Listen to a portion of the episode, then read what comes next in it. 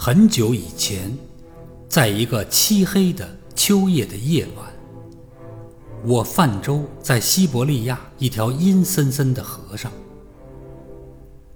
船到一个转弯处，只见前面黑黢黢的山峰下面，一星火光“蓦”的一闪，火光又明又亮，好像就在眼前。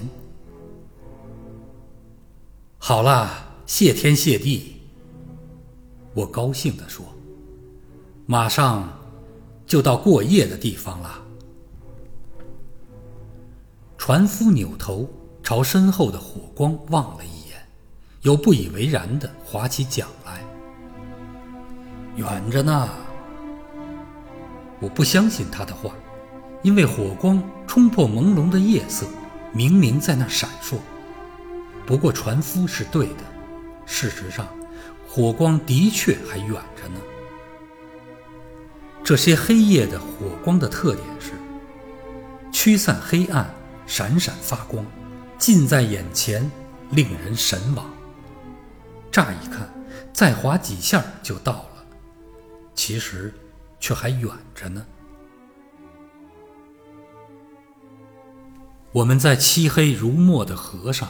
又划了很久，一个个峡谷和悬崖迎面驶来，又向后移去，仿佛消失在茫茫的远方。